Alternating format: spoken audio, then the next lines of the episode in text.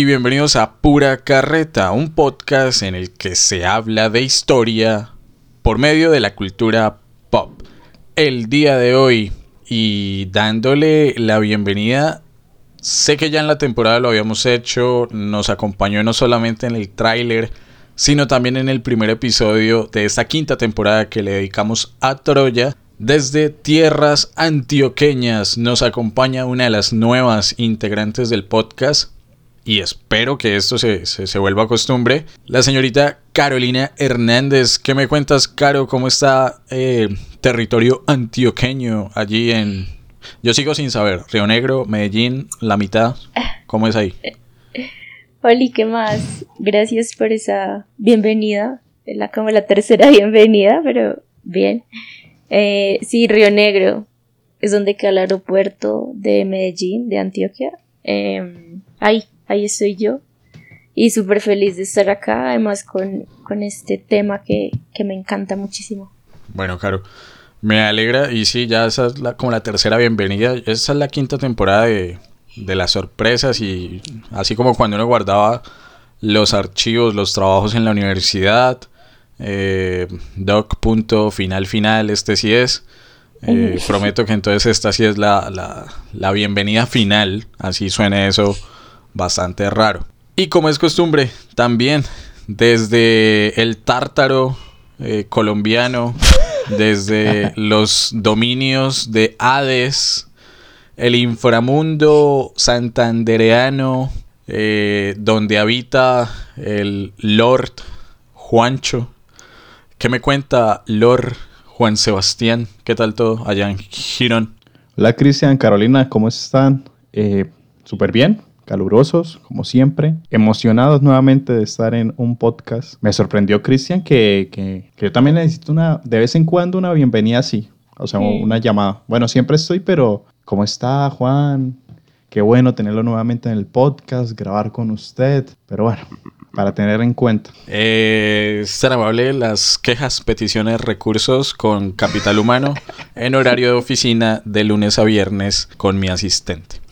Eh, mi asistente, yo. Eh, bueno, no, nada, me, alegra en serio que, estemos acá compartiendo la mesa imaginaria, acá de tripartita entre Río Negro, eh, Girón y, Florida Blanca, eh, para hablar de un tema bastante especial, como lo menciona Carolina, un tema que de hecho solo se ha abordado, si la memoria no me falla, dos veces en el podcast. la primera, eh, que fue hablando de Sekiro, eh, un, muy buen episodio que, hicimos, Juancho. Y la segunda hablando de Dantes Inferno, eh, un poco reivindicando todo el tema de la Divina Comedia y de Dante Alighieri por medio de este videojuego. Pues bien, hoy nos convoca, para sorpresa de nadie, un videojuego, uno muy especial, por lo menos para, para nosotros tres, y sé que para los historiadores, o por lo menos para la gente que está interesada en, todos los temas históricos, pues llamó la atención en su momento y aún hoy sigue dando de qué hablar porque vamos a hablar de la tercera entrega de Dios de la Guerra.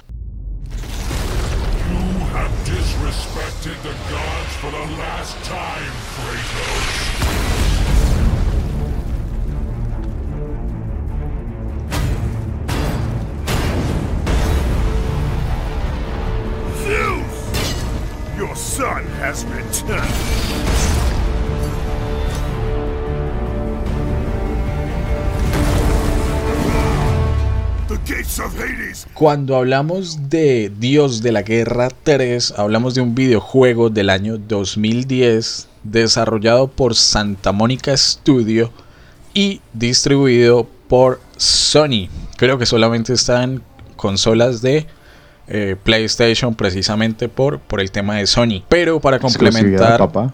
Exacto. Eh, para complementar esta, esta ficha técnica, y aquí pausa para... Eh, pausa publicitaria. Caro, vos tienes que comentarnos un emprendimiento que, sé que tienes allí en Río Negro y que está obviamente muy ligado al tema de hoy. Entonces cuéntanos qué es Hobby Station y cómo complementas eh, pues esta información de, Dios de la Guerra 3. Bueno, sí, pauta publicitaria. Como bien dice Cristian, eh, mi novio y yo somos dueños de Hobby Station. Somos una tienda especializada pues eh, en videojuegos. También pues en toda la onda gamer. Eh, nos especializamos pues obvio consolas, computadores gamer, videojuegos y todos pues los periféricos necesarios a un excelente precio estoy segura que manejamos los mejores precios del oriente antioqueño, entonces, y pues hacemos envíos a todo Colombia, entonces ahí nos pueden escribir, eh, los atendemos con mucho gusto. Eh, y ya, nos pueden encontrar en Instagram como arroba y también en TikTok. Ahí estamos de influencers dándolo todo. Y bueno, este juego, eh, genial, me parece que es de lo que pues como que reúne muchas cosas históricas y sí da mucho de qué hablar, ha dado mucho de qué hablar aún hoy. Y bueno como dice Christian, sí es, es un videojuego que se lanzó principalmente para Play 3 eh, en el 2010 esa fue su primera entrega. Y en el 2015 tuvo un lanzamiento mm, remasterizado para Play 4 entonces eso nos dice como que la importancia de este videojuego tanto históricamente como en el mundo pues gamer y la influencia que tiene en una empresa pues como tan importante como Sony. Y bueno yo creo que God of War se ha convertido como en este hijo prodigio de, de Sony es como em, muchas personas prefieren pues pasarse a Sony, pasarse a PlayStation, eh, principalmente por jugar God of War, pues por como dices es em, exclusivo de PlayStation, entonces me parece que, que es súper importante en esta onda gamer. Y pues bueno, em, se pasa a, este Play 4 también, pues como ya a una nueva generación. Y esto nos permite pues eh, nos da unas mejoras técnicas como pues pasará a 1080p, o sea, estamos hablando de, 70, de 720p a 1080p, que es como, wow, un cambio muy, muy grande, y de, de 50 imágenes por segundo a 60 imágenes por segundo, entonces ahí es como eh, las escenas un poco más fluidas, vemos a Kratos que se mueve más fluidamente todo, eh, ya, eso es como lo más importante que podemos hablar en, de carácter técnico pues de, de ese juego. Ok, listo, la verdad, datos súper, súper interesantes. Siguiendo con, con esta dinámica, con esa estructura que ustedes, queridos, queridas oyentes, ya tendrán familiarizada aquí en Pura Carreta, me permito preguntarle al empleado del mes, señor Juan Sebastián, tiene usted todos los logros, los reconocimientos sabidos y por haber. Eh, ¿Cuáles son esas opiniones generales, sin spoilers, de Dios de la Guerra 3? Ok, yo iba a hacer la pausa publicitaria de que recuerden si van a las redes sociales de Hobby Station y colocan carreta gamer, tienen un descuento de 1% por escuchar el podcast. Así que no se lo pierdan. ¿Cómo? Yo, Perdón, perdón. A mí Carolina me eh, había dicho que iba a estar rifando un, Switch, un Play 5 también. Para los integrantes del podcast. O sea, piedra, papel o tijera, ¿quién se lo queda? Grillos. Grillos. El silencio también habla.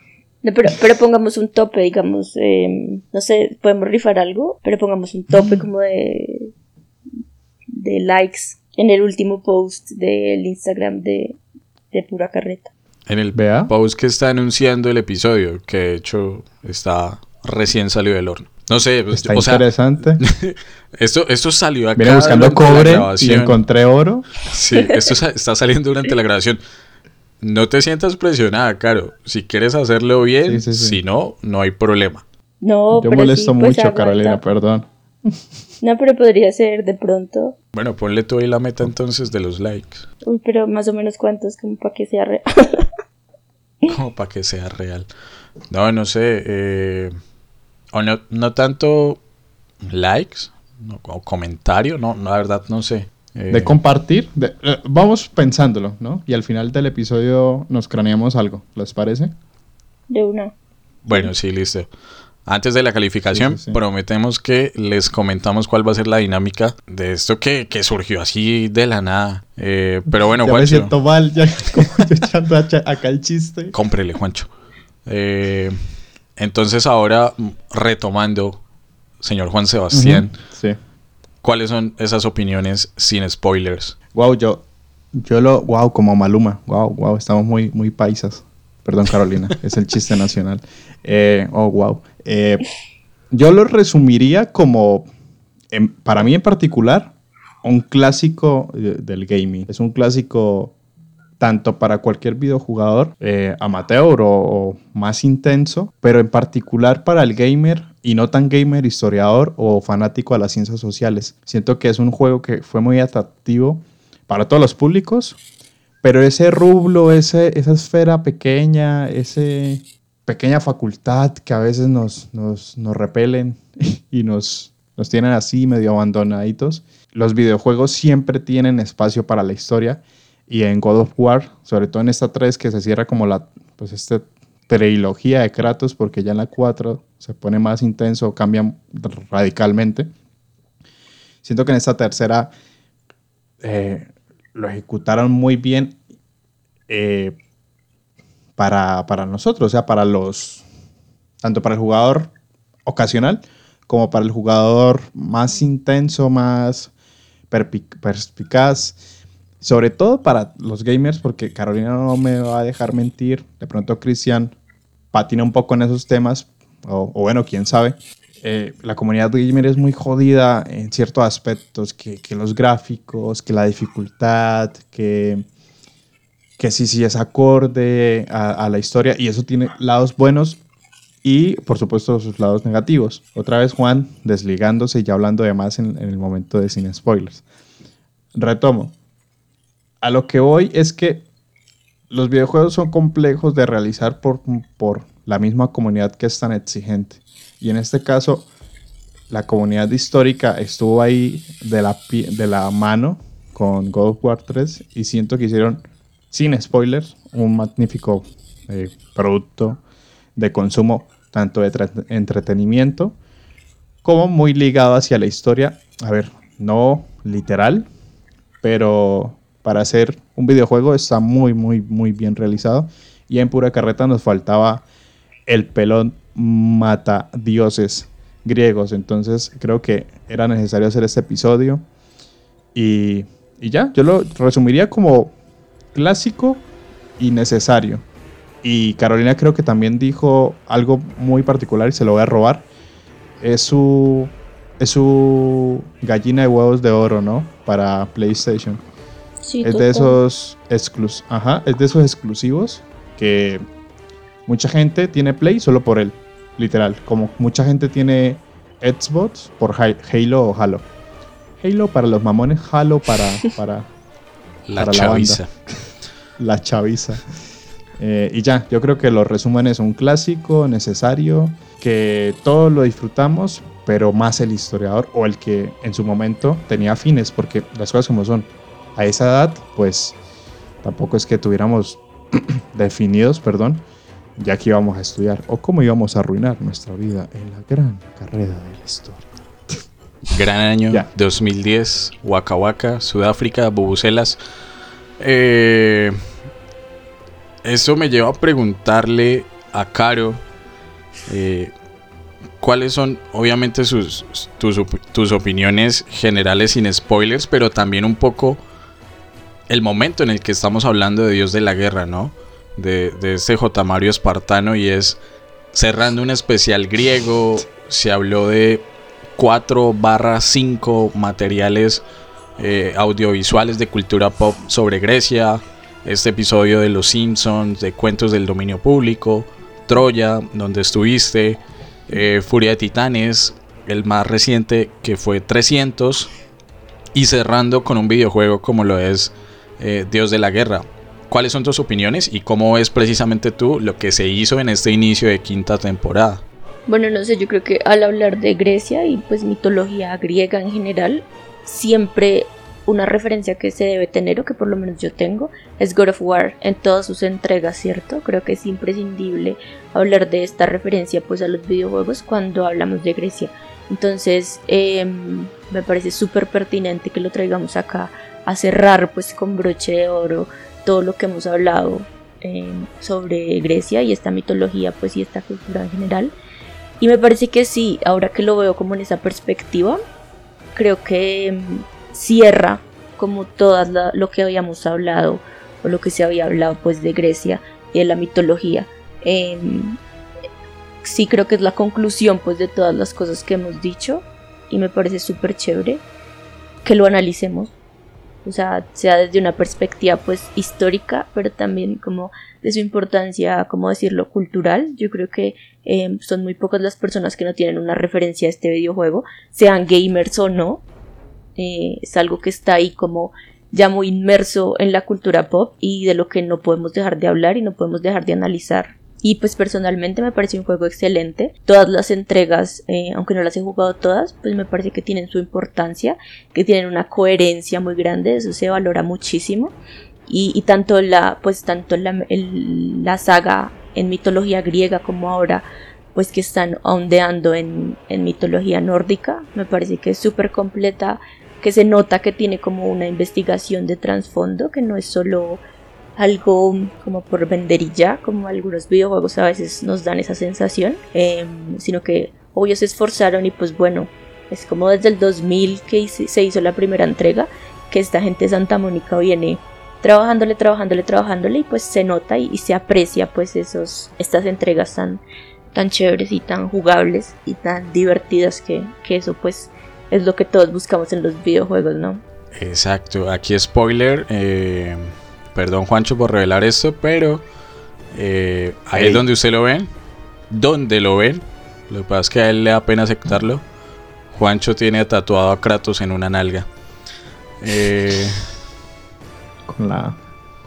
Con, la ondulación, ¿no? La ondulación perfecta. Pobre Kratos. con la barbilla, sí. Esto, bueno. Ay, no. en lo personal, ¿qué opiniones generales tengo sobre, sobre el videojuego? Yo creo que es, una suma de, varias cosas eh, y de pronto como para no repetirme, y estoy de acuerdo en, casi todo lo, que dijeron tanto Carolina como Juan, yo voy a hablar un poco más es del contexto en el que jugué Dios de la Guerra por primera vez. Y fue precisamente terminando mi bachillerato, pónganle ustedes 2011, 2012. Eh, no hay que tampoco o pues no voy a decir mentiras, yo, yo no tuve PlayStation, nunca he tenido, inserten lágrimas. Tuve un 360, pero, pero fue raro tener ese 360. Eh, pero digamos que entonces salía del colegio eh, con amigos, íbamos al, al, sí, lo que decía Juancho, extra micrófono, el ciber, a las maquinitas, pues a jugar y a pasarse Dios de la Guerra. Tengo que decir que me costó, yo no soy el mejor videojugador, eh, tampoco soy la paciencia hecha persona, pero, pero logré pasarlo. No, no recuerdo cuánto me demoré, pero lo pasé. Eh, no recuerdo en qué nivel de dificultad lo pasé. Supongo que en uno de los más sencillos, si no el más sencillo. Porque yo en serio soy malo, o sea, malo, malo. Entonces sí le tengo mucho cariño a Dios de la Guerra.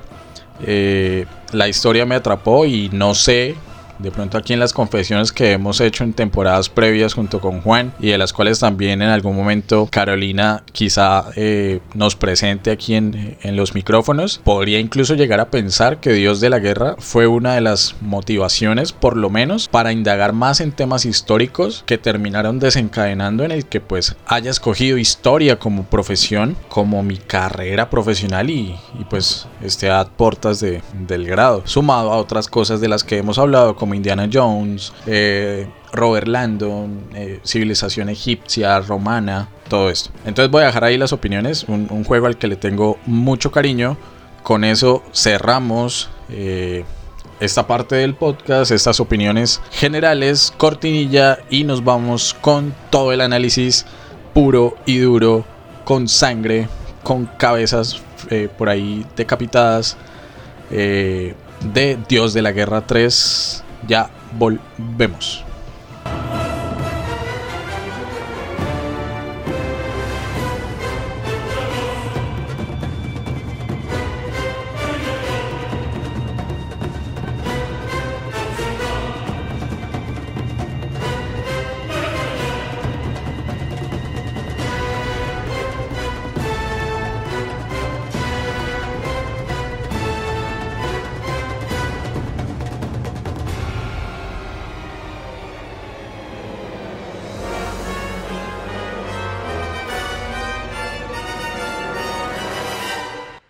Bueno, Caro, y Juan Sebastián, empleado del mes de pura carreta.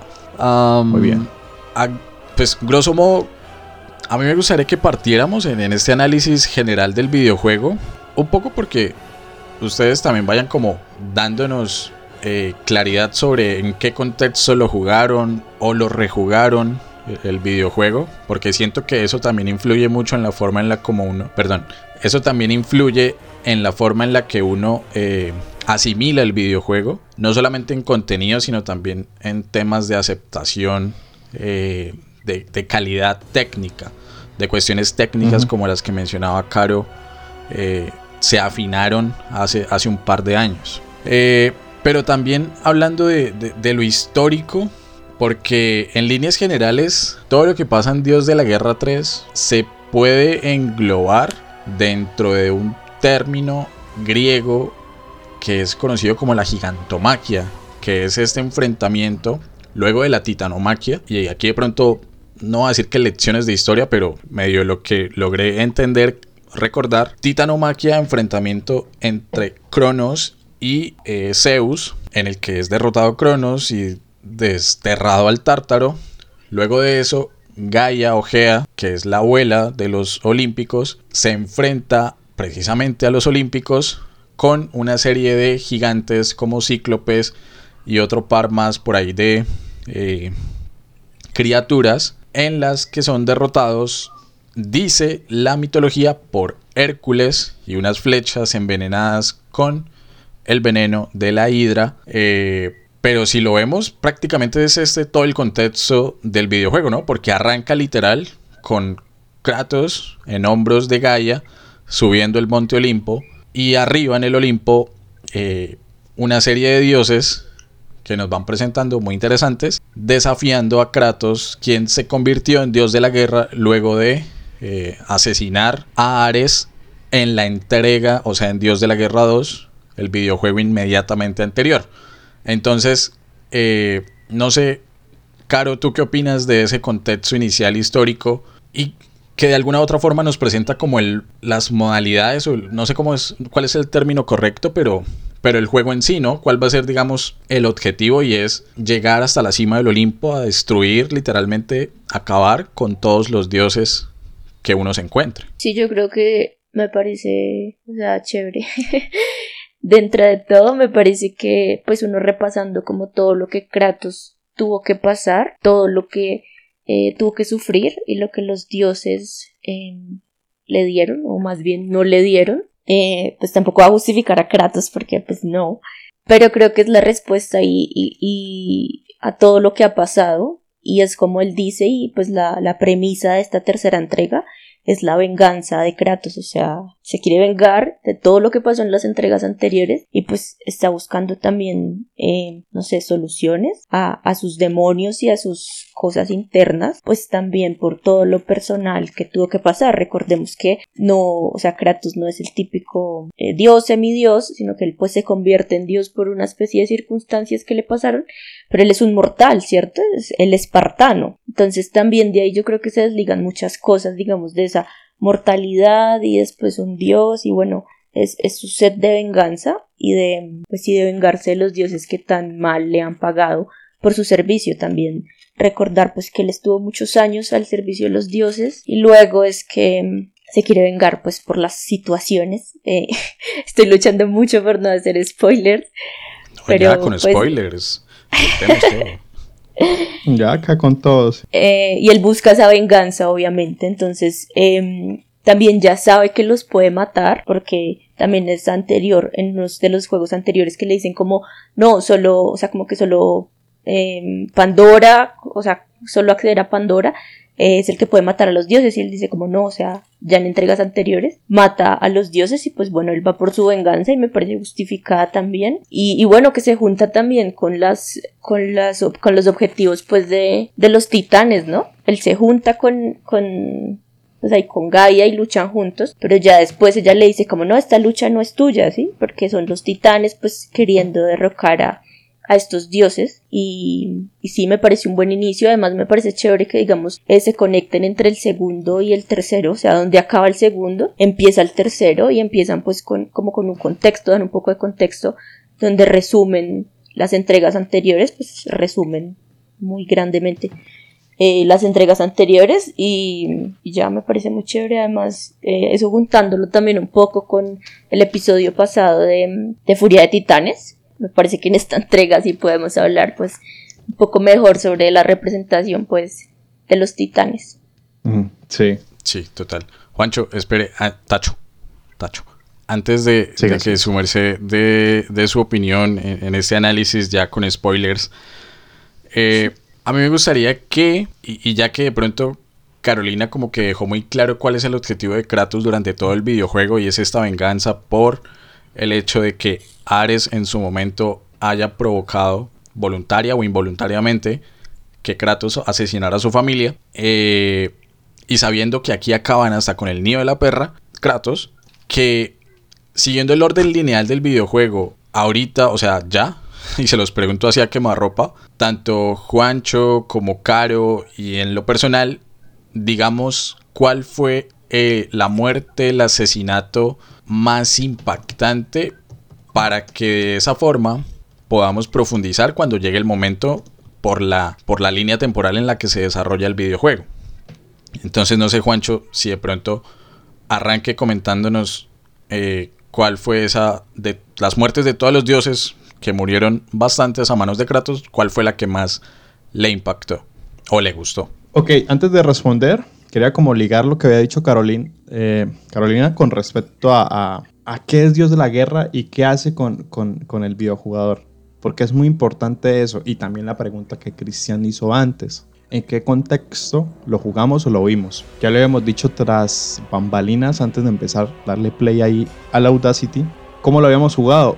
Literal por las maquinitas. Mi experiencia fue viendo entregas eh, anteriores, no de Dios de la Guerra, sino otros juegos muy similares. Eh, por favor, toda la comunidad gamer que me está escuchando no me maten. Yo sé que tienen diferencias muy amplias entre estos juegos que voy a decir, pero en mi momento, el Juan, adolescente, niño, yo decía, ay, es que está chévere porque saltan, juegan, matan bichitos y además como que es histórico. Yo lo, no lo comparaba, pero me gustaba ese tipo de temáticas como Príncipe de, Príncipe de Persia o Assassin's Creed. Dios de la Guerra, por supuesto, estuvo en ese compilado de juegos que seguramente, un LED subconsciente, me motivaron a estudiar historia. También los shooters que iban ligados, obviamente, por la historia bélica. Ahora, ¿qué pasa con Dios de la Guerra? Es que Dios de la Guerra, yo estoy muy de acuerdo con Carolina, uno empatiza con Kratos, sobre todo en la tercera.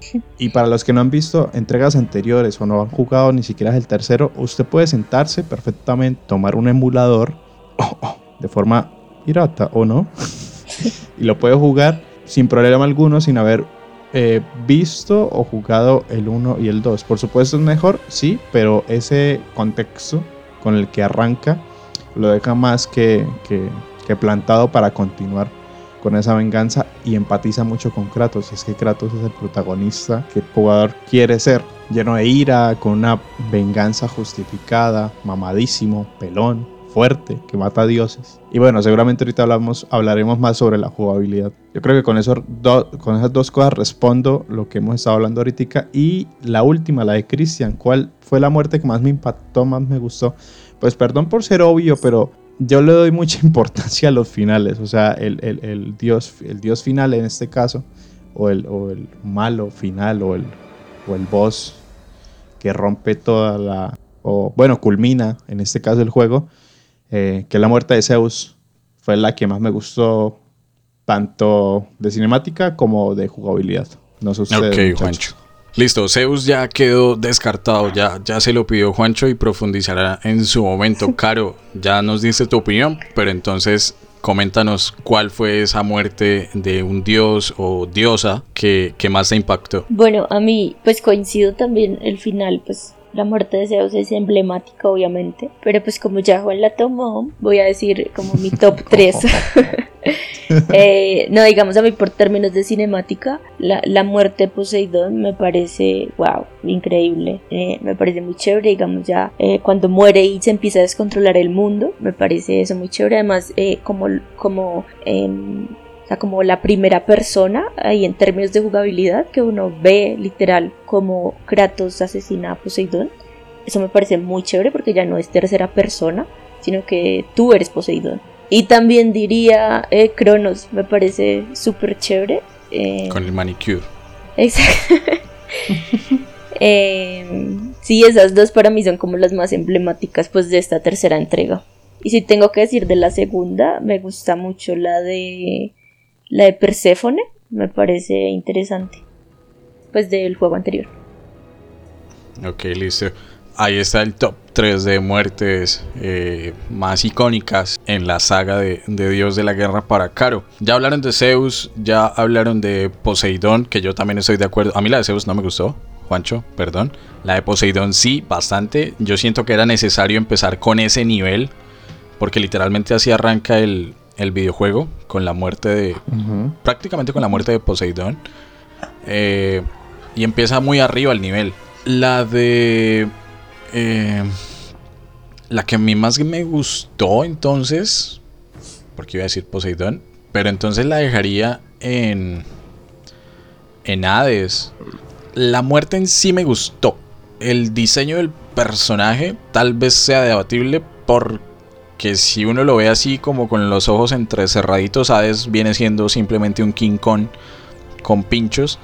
Eh, y es una, digamos, es una representación a la que uno no está acostumbrado. Tampoco voy a decir que tenían que ponerme la de Disney, pero digamos que para mí, en lo personal, fue chocante el diseño. Pero la muerte en sí me parece muy, muy interesante. Y como bonus, metería la de Hércules. Eh, siento que, que ese enfrentamiento buena. con Hera ahí en el, en el público, en la platea, también es, es muy, pero muy buena. Eh, y de hecho acá les planteo a ustedes un debate y creo que medio lo, lo dejé escapar ahí en, en, este comentario que acabo de lanzar. Para mí el juego inicia muy, pero muy arriba, o sea, literal 100 de 100, pero va cayendo. En algún punto siento que se vuelve largo, extenso, sobre todo en la parte del laberinto. Y siento que el nivel de epicidad va disminuyendo. No sé si ustedes tengan esa misma sensación o si por el contrario el juego fue increciendo. No sé, Caro, ¿tú qué opinas, por ejemplo? Uy, no sé, complicado.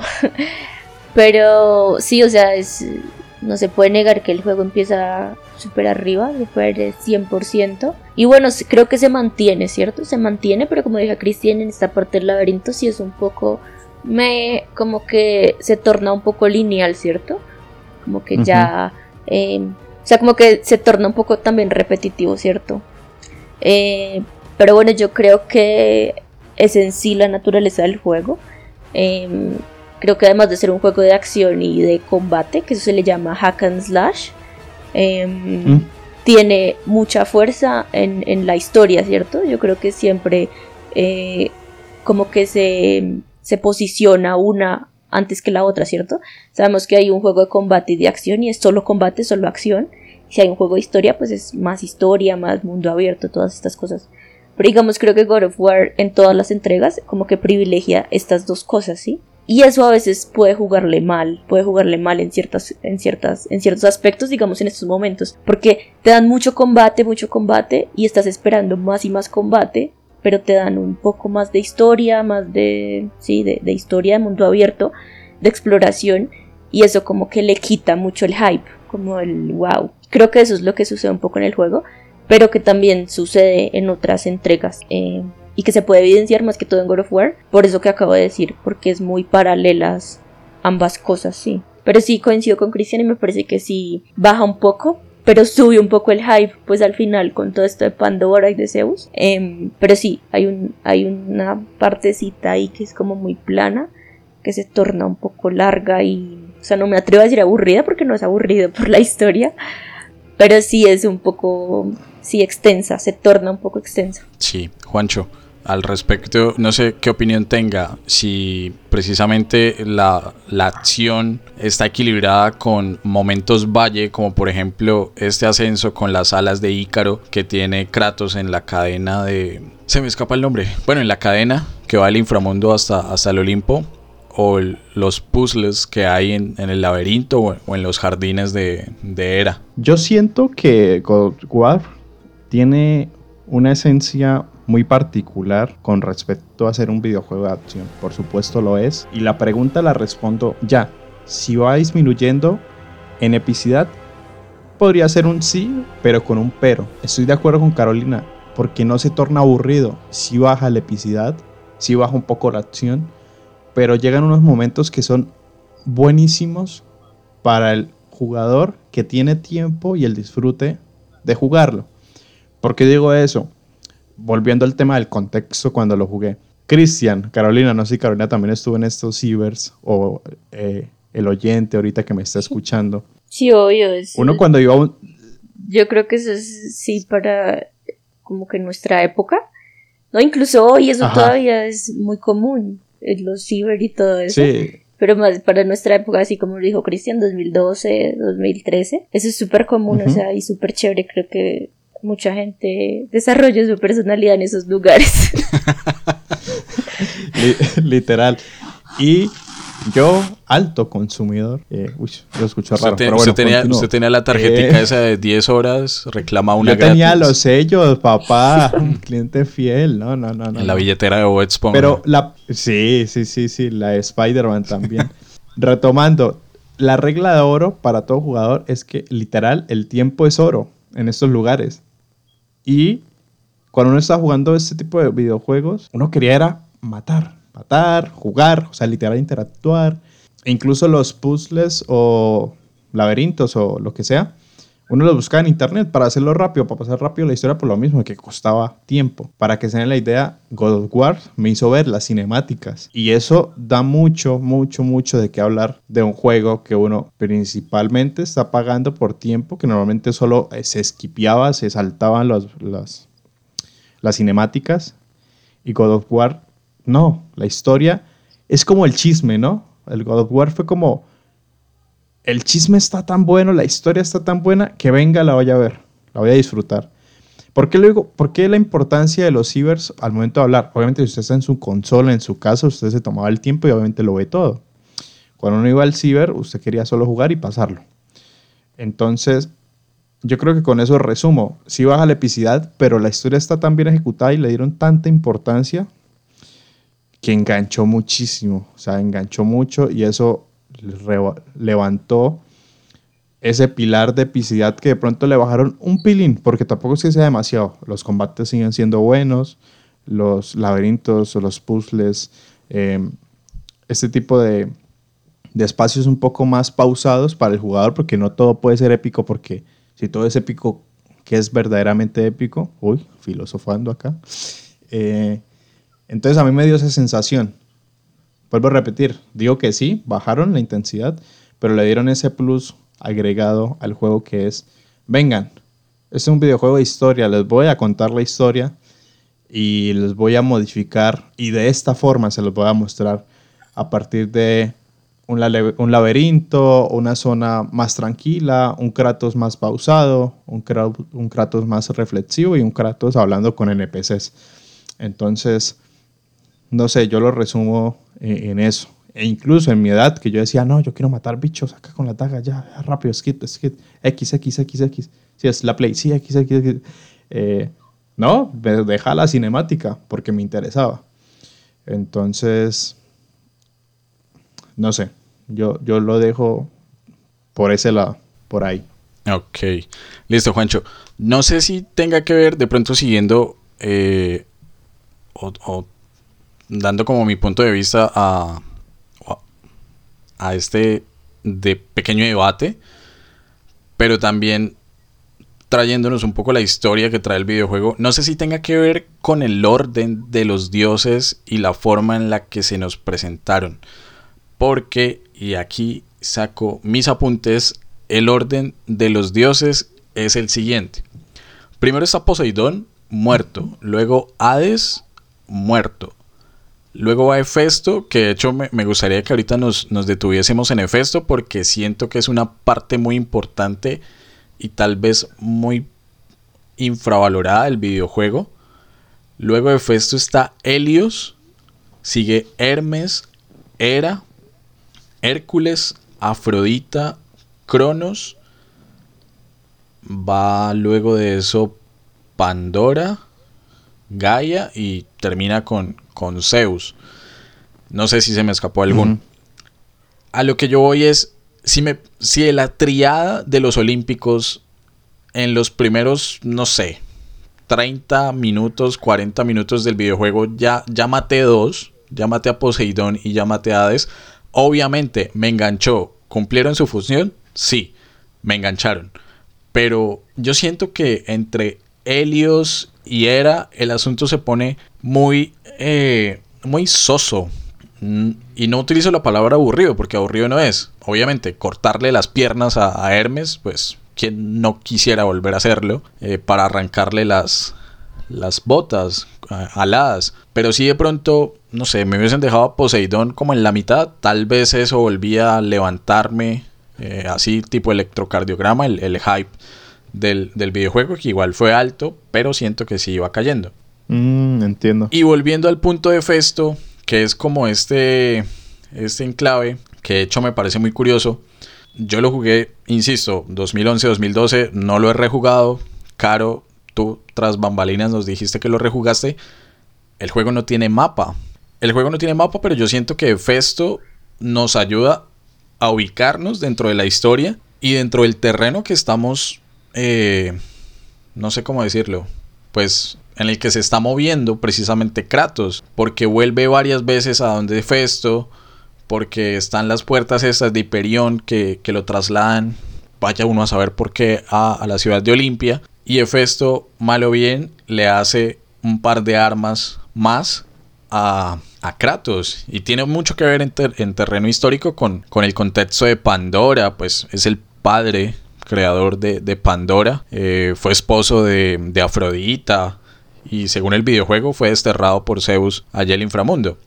Eh, entonces no sé qué opinión merezca el tema de armas y el tema de Festo y armas para recordar están las espadas de Atenea, la espada del Olimpo, del exilio, las garras de Hades, eh, los puños, los cestus de Nemea, que eran de Hércules, eh, y el arco de Apolo. Bueno, y también está la cabeza de, de Helios. Eh, no sé, Caro, ¿qué, ¿qué, opinión te merece el tema de armas y el tema de Festo? Sí, yo coincido, creo que sí es un poco, es que no sé qué palabra usar, redundante, no sé, digamos, veníamos en una, como en una línea, ¿cierto? En la que, bueno, Dios, Dios, Dios, y los mata a todos y va para adelante, ¿cierto? Pero en esta parte, pues él vuelve. Em, no sé si decir relleno, me parece que sería como irrespetuoso. Eh, pero igual es interesante saber cómo ese trasfondo pues de su destierro y de, esa maldición que Zeus le dio y todo. Em, y también pues ahí contextualiza lo que viene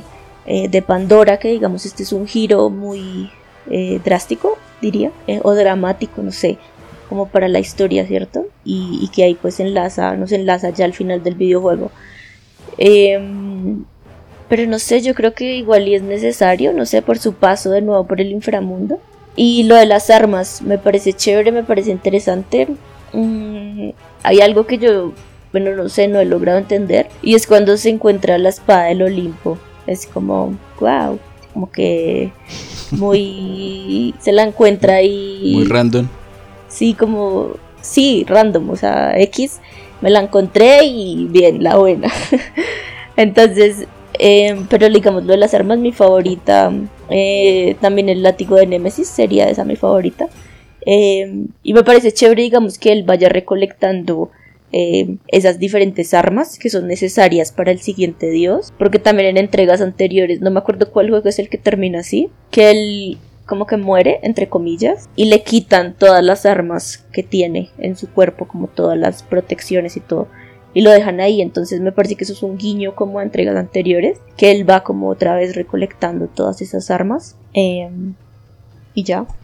Creo que em, no, pues no, no. Lo único que a mí como que me retumba un poco, que no me gustó, fue la espada del Olimpo, que sí me parece que no tiene como su contexto, como el contexto pues necesario de una de un arma tan importante y que ha tenido como trascendencia en entregas anteriores. Pero de resto me, me parece bien, son como recompensas pues a esos voces que se van enfrentando. Ok. Mm, sin... Siga, señor Juan Sebastián, empleado del mes, coméntenos, please. Eh, SEO, por favor. SEO de Pura Carreta Podcast. Por favor. El Elon Musk de Pura Carreta, sí, señor. No, yo lo que le iba a añadir al comentario de, de Carolina es, bueno, añadir con respecto que sí estoy de acuerdo, esta, digamos, estas misiones de recopilar, mm, buscar las armas con respecto a los dioses que vaya matando, es súper entretenida. Y bueno, acabo de abrir un poco el espectro de, de la conversación, no solo el juego de. Voy a decir Juego de Tronos, Dios de la Guerra.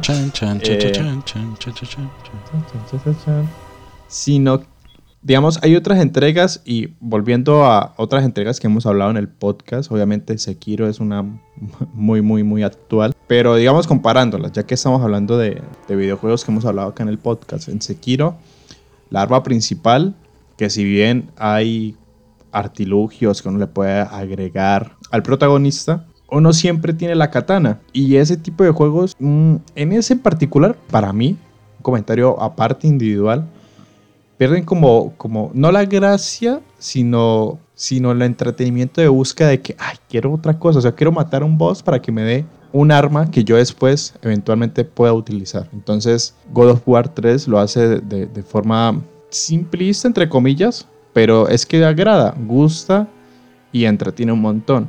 Yo la verdad lo que, lo que dijo Carolina, pues la verdad yo no he jugado las, entre- las entregas anteriores, ni la 1 ni, ni la 2, pero supongo que si más encima tiene ese conjunto de elementos de las anteriores entregas, de que a Kratos le quitaron todas sus armas y en esta debe recuperarlas nuevamente, obviamente le da más valor a la idea de los desarrolladores, guionistas o, bueno, los que ejecutan en sí la historia de Kratos en esta tercera entrega.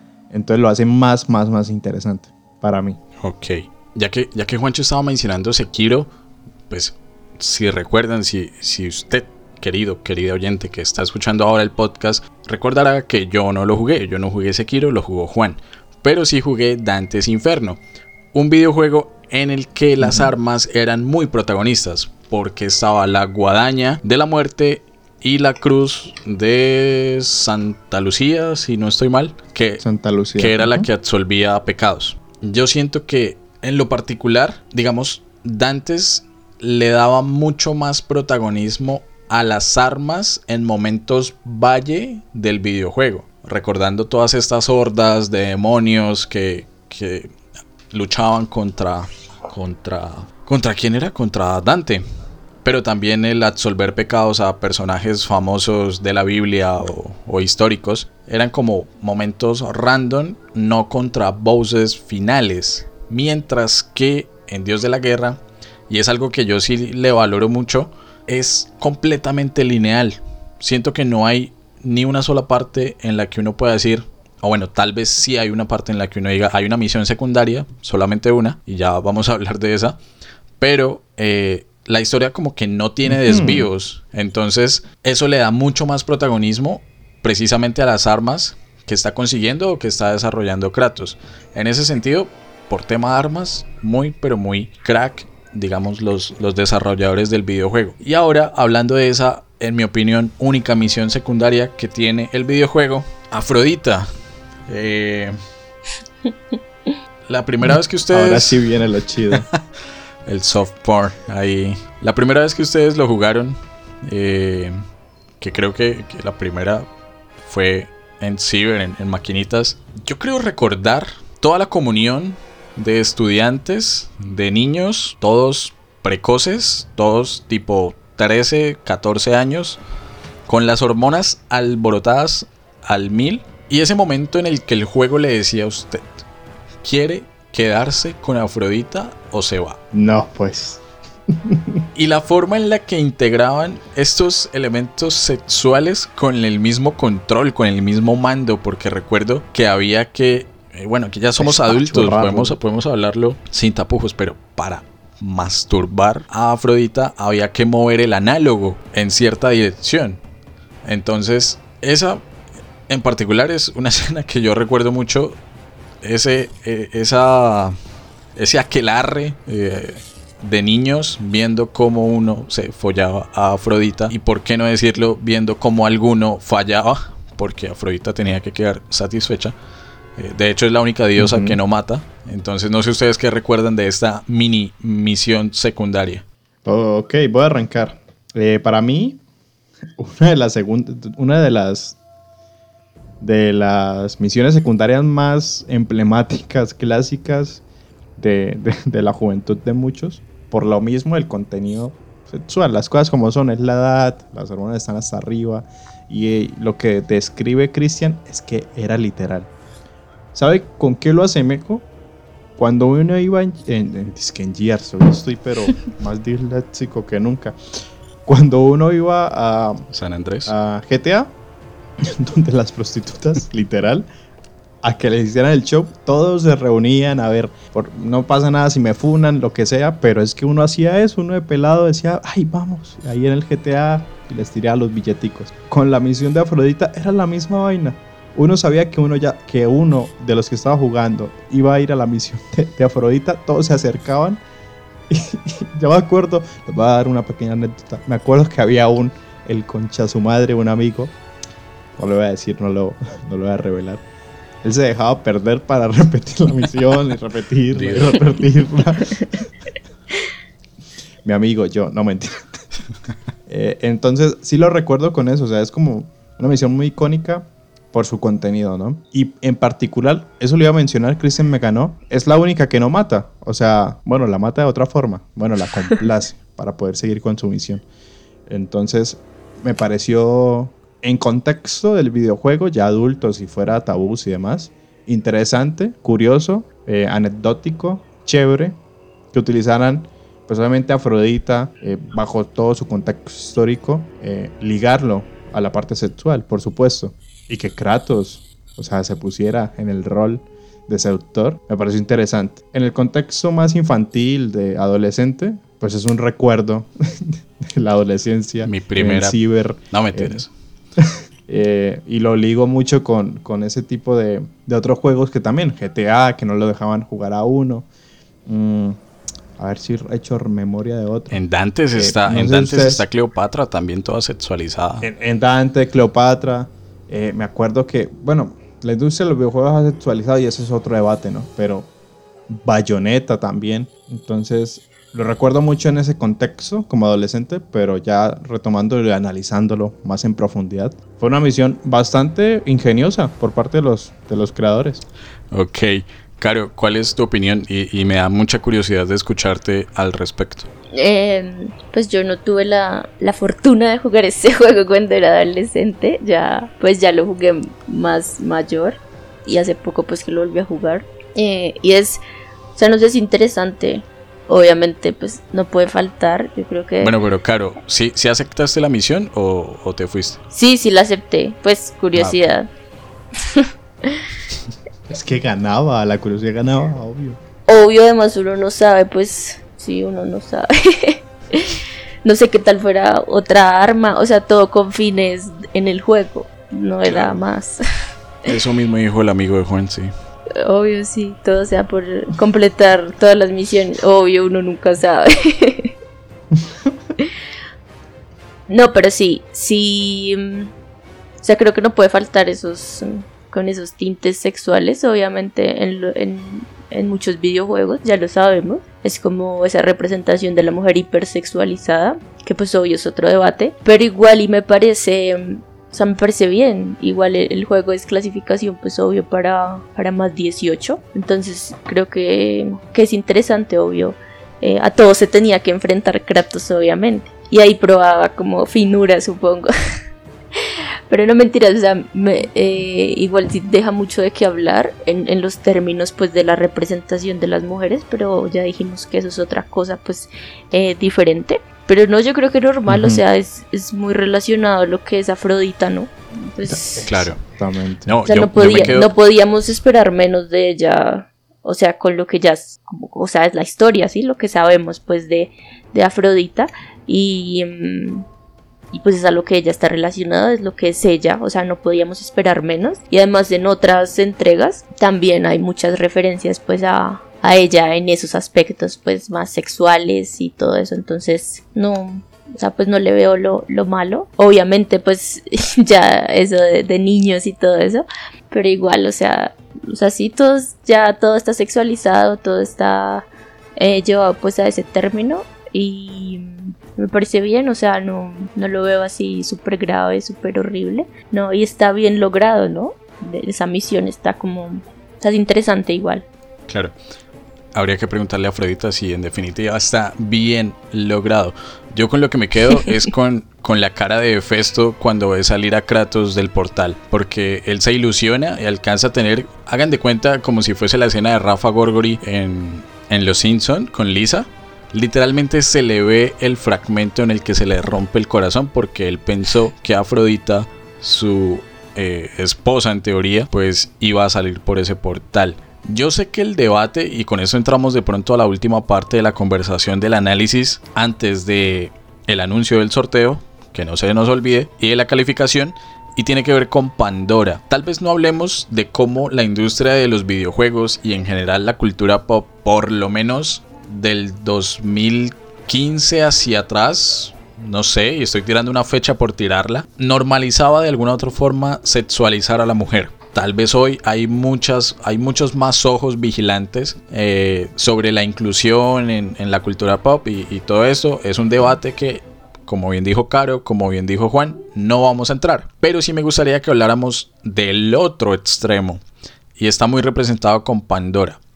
La mujer como la causante de las desgracias. Pandora, la caja de Pandora, de donde salen todos los males que habitan en la tierra, eh, las enfermedades, las plagas, la vejez, eh, absolutamente todo, y que fue liberado en su momento en el dios de la guerra 2, para que Kratos pudiese matar a Ares. Y tenemos de nuevo a Pandora, y tenemos de nuevo una Pandora eh, víctima de Zeus, en teoría podría decirse, pero de alguna otra forma cosificada o vista como un objeto solamente.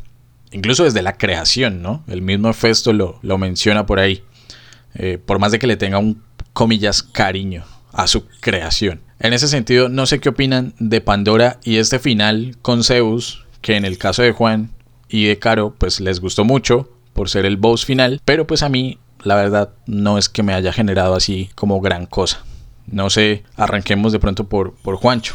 Ok, yo lo voy a ligar un poco por una pregunta anterior de cuál fue mi enfrentamiento favorito y siento que acá en particular, que es el final, enfrentamiento con Zeus, ese es más chévere con respecto a la pregunta, o sea, digamos, la figura de Pandora. Sí, estoy de acuerdo, queda como un poco por debajo de su importancia, de toda la, connotación que, tiene ella a abrir su caja, pero siento que cinemática, eh, cinematográficamente en el videojuego está muy bien empleado y también en gameplay. Ese boss final, que Zeus, esas escenas oscuras, siguiendo la, la, sangre, narrando toda la historia y todo lo que hemos derrotado, todos los dioses. De hecho, el listado que hizo Christian anteriormente también nos lo muestran en la parte final. Pero sí, concluyo y concuerdo con Christian que Pandora queda como en un segundo plano, que tanta, tanta, tanta espectacularidad y tanto propósito y tanta charla para solo quedar en eso, creo que quedó muy, muy bajito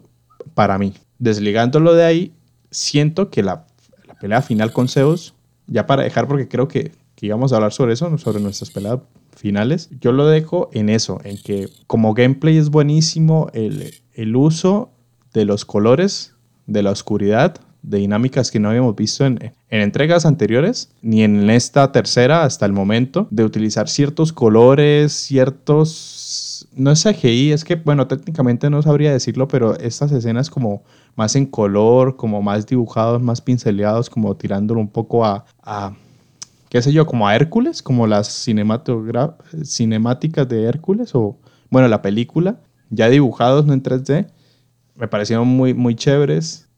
Y también enfrentar a Zeus en primera persona me pareció muy interesante. Entonces yo creo que concluyo eso, pero sí estoy de acuerdo. Pandora queda como, como un cero a la izquierda en, ciertos asuntos aquí. Aunque al final, ojito al final, que Kratos queda como ahí medio moribundo y uno dice, bueno, ¿y acá qué? Listo, Juancho.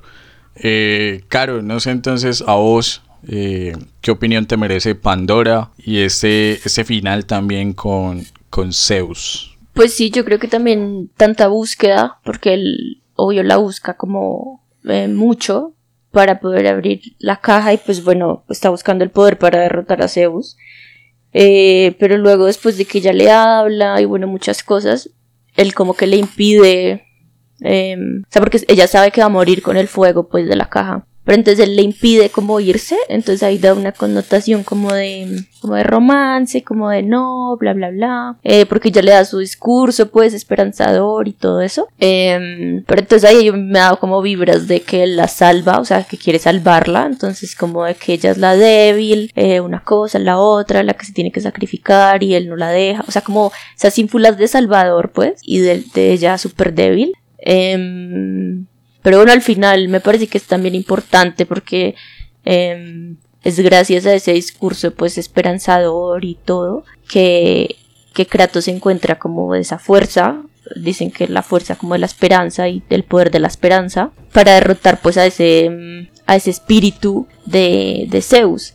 Entonces igual y a mí no me cuadra por eso que dije como de eso de, de que es la débil a la que tienen que salvar y etc pero igual al final también es, es muy importante y es como un giro muy como radical, sí, porque pensaba, o sea, veríamos de una ola de violencia, violencia, violencia, y es como este discurso esperanzador y todo lo que pues al final ayuda a Kratos a derrotar de una vez por todas a Zeus. Entonces son como dos cosas muy diferentes, pero que igual y funcionan bien, creo. Ok, Caro, listo. Eh, en lo personal, Pandora, eh, yo siento que sí, no, no sé, y aquí voy a pecar de mamador, de, cinéfilo. Eh, hay un término, creo que en cine, que se llama el, el McGuffin. No, no sé, lo he escuchado por ahí. En otro podcast, aquí también pauta publicitaria, eh, La Fragua de Vescar, sobre Star Wars en, desde España, eh, podcast del cual soy productor y editor, y utilizan mucho este término, el del, del McGuffin de la serie o la película. Y yo siento que McGuffin es este personaje que aparentemente es central en la historia y que mal o bien ata todas las los personajes que están involucrados, pero que termina siendo absolutamente nada. Simplemente un hilo conductor. Y yo siento que Pandora fue un poco esto. No sé hasta qué punto fue bueno, digamos, reutilizar eh, el mismo elemento que ya habían trabajado en Dios de la Guerra 2 tal vez podía verse como me están faltando las ideas para cerrar esto. De ahí a que yo me mantenga y me sostenga en mis comentarios de que tal vez el videojuego se estaba yendo muy largo. Eh, pero bueno, tenían que cerrarlo de alguna u otra forma y decidieron hacerlo con, Pandora desatando de nuevo la, la, caja y este enfrentamiento con Zeus. A mí al contrario de Juan no, no me gusta no me gusta la estética de esta parte oscura, no sé, barra inframundo, barra introspección que tiene Kratos por todo el listado de asesinatos que tiene encima. Yo siento que el 2D en, videojuegos funciona más para, para flashbacks, pero historia, no, no en jugabilidad. Eh, y perdón que solamente hable de Dante's Inferno, pero era tal vez lo que pasaba con Dante cuando uno se metía literalmente en la cruz que tenía eh, cicatrizada allí en el pecho. Eh, pero bueno, son cuestiones ya, ya personales. En ese sentido, y yo creo que habiendo abordado el videojuego eh, de una forma muy general, muy completa, entendiendo que es un videojuego largo, vuelvo y digo, pero muy muy completo y la verdad que merece toda la pena jugarlo. Si tienen Play 3, 4, o 5 ya, eh, o emulador, como dijo Juancho. Entonces, eh, habiendo dicho todo esto, todo este análisis, toda esta carreta que estuvo muy interesante, después de esta última cortinilla nos vamos con el anuncio de cómo será ese sorteo y eso lo dejo en manos de Carolina y la calificación habitual del podcast en este cuarto episodio de la quinta temporada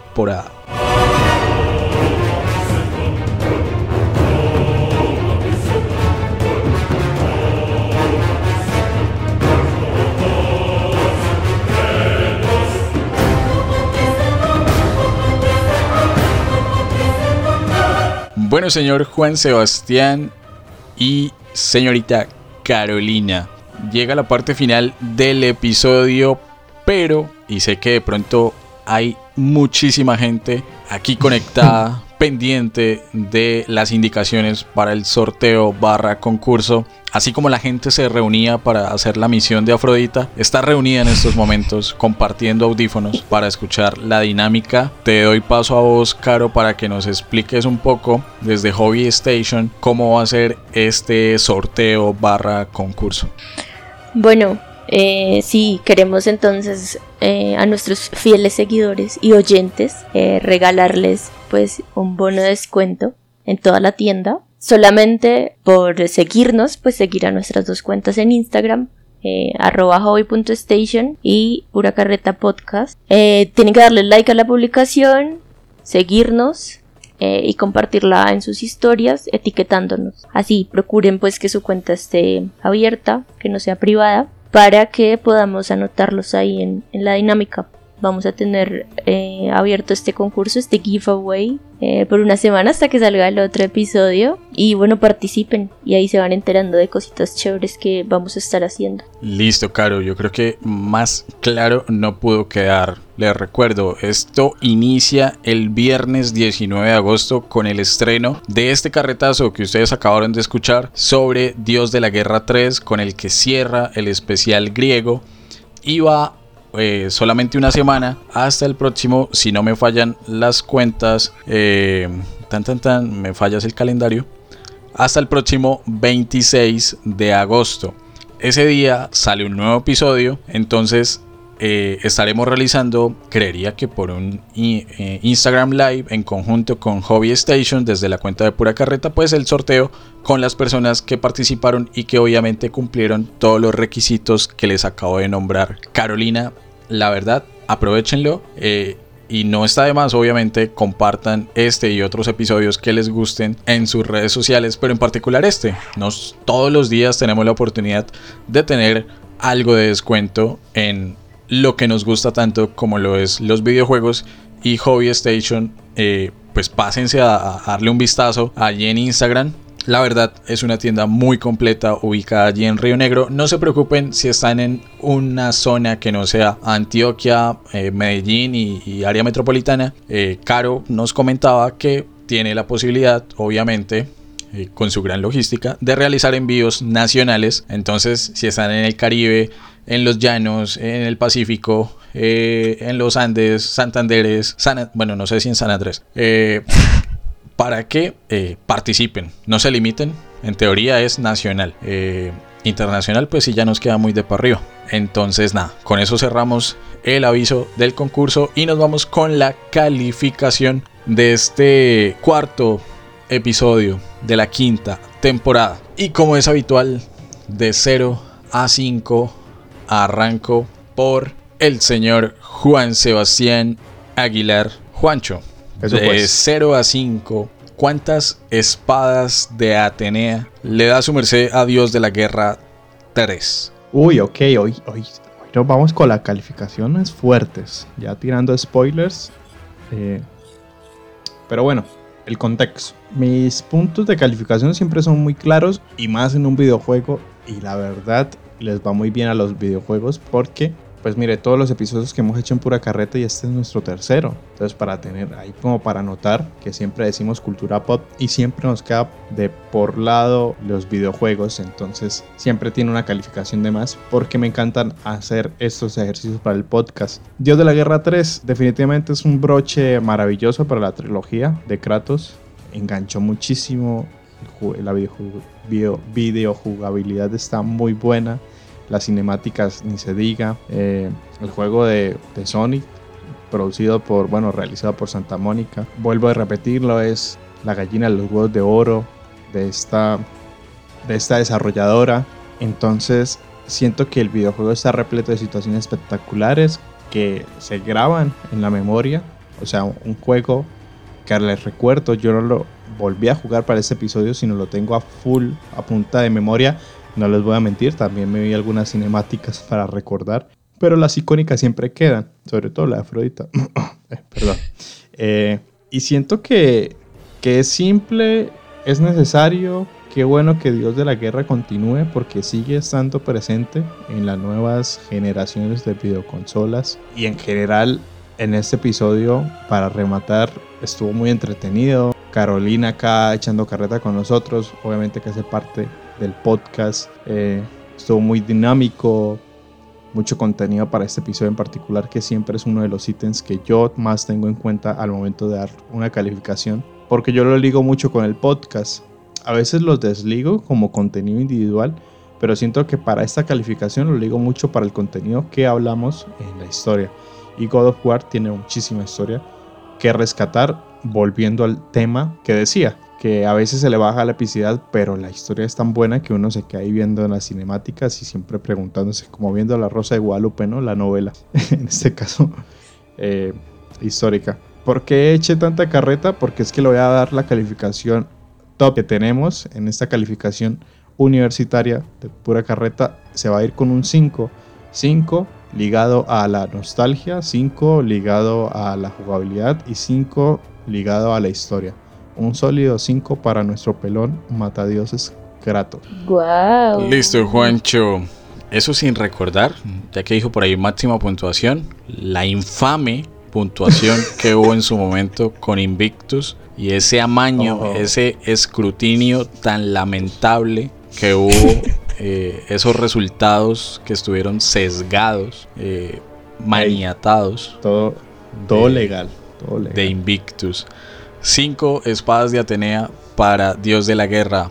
En lo personal, de 0 a 5, ¿cuántos cestus de Nemea le doy a Dios de la Guerra? Yo tengo que decir que la nostalgia, creo que al igual que Juancho me puede más. Por más de que tenga como mis prevenciones para con el videojuego, eh, sobre todo en cuanto a la extensión y al nivel tal vez de, de enganche que, que tiene, pues recordarlo, al igual que Juan, ver un par de cinemáticas fue muy, eh, fue muy bonito, como recordar esas, esas épocas de, de bachillerato. Eh, me quedo con, con grandes momentos, como, como esta muerte de Poseidón, el, el momento exacto en el que Kratos saca del hipocampo a Poseidón, para mí es de lo, de lo más épico que tiene en, términos gráficos el, el videojuego, eh, que está ubicado en un contexto histórico barra mitológico como la gigantomaquia, de la cual hablamos eh, bastante,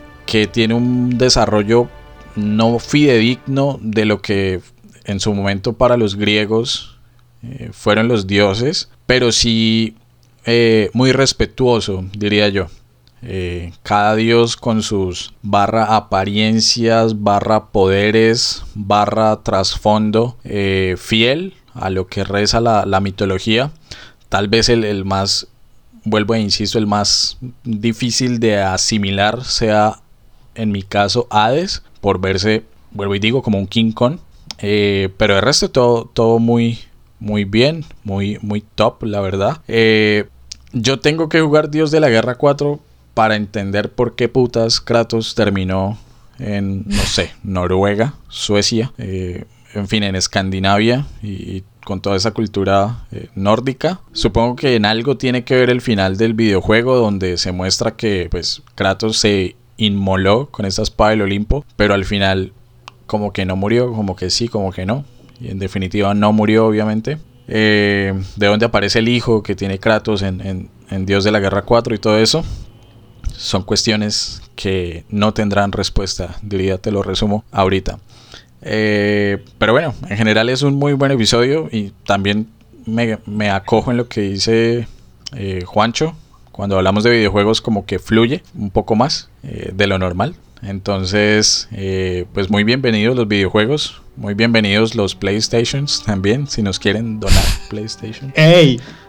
Cristian. Donar en Patreon, porque tenemos un Patreon, Juancho. No sé si se acuerda. Patreon barra pura carreta podcast. Ahí hay tiers en los que nos pueden compartir eh, sus mecenazgos, sus donaciones, sus eh, incentivos para que creemos contenido extra del podcast eh, y así podernos comprar una Play 5 y pasar misiones secundarias de Dios de la Guerra.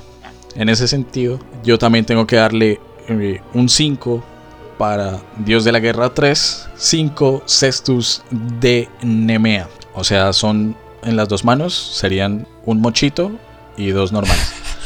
Eh, y cerramos no solamente el especial griego, sino este episodio con broche de oro. Caro, cuéntanos, eh, pues no solamente a nosotros, sino a la gente que nos está escuchando, de 0 a 5, ¿cuántos látigos de Némesis le das a Dios de la Guerra 3? Bueno, yo creo que algo que se valora mucho, digamos, en los videojuegos y en general, pues en estas producciones, es como esa experiencia inmersiva, ¿cierto? Que, te sientas como parte del videojuego, que lo disfrutes, em, que no puedas dejar de pensar en él todo el tiempo.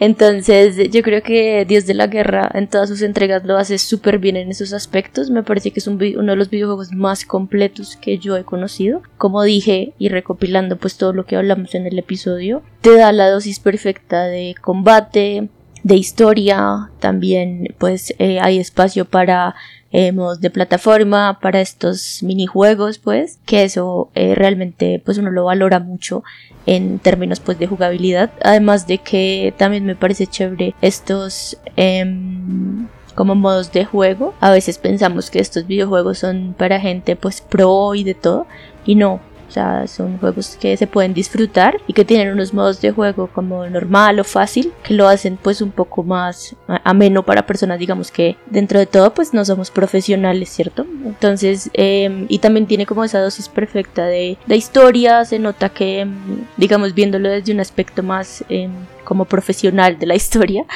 creo que se evidencia pues algo muy de investigación, algo muy chévere, que, que es coherente con, con, la historia pues, con, con el relato, obviamente. Entonces, em, por eso también me voy por un 5, 5 látigos de, de Nemesis para este buen juego. Y, y bueno, y invitar a toda la gente a que lo juegue, muy chévere. Si tienen la oportunidad de jugarse el 4 también, ahorita en noviembre sale eh, la otra entrega, es Ragnarok. Ahí entendemos un poquito más qué onda con esto de la mitología nórdica y se conectan muy muy bien, entonces la invitación también a que, a que lo jueguen.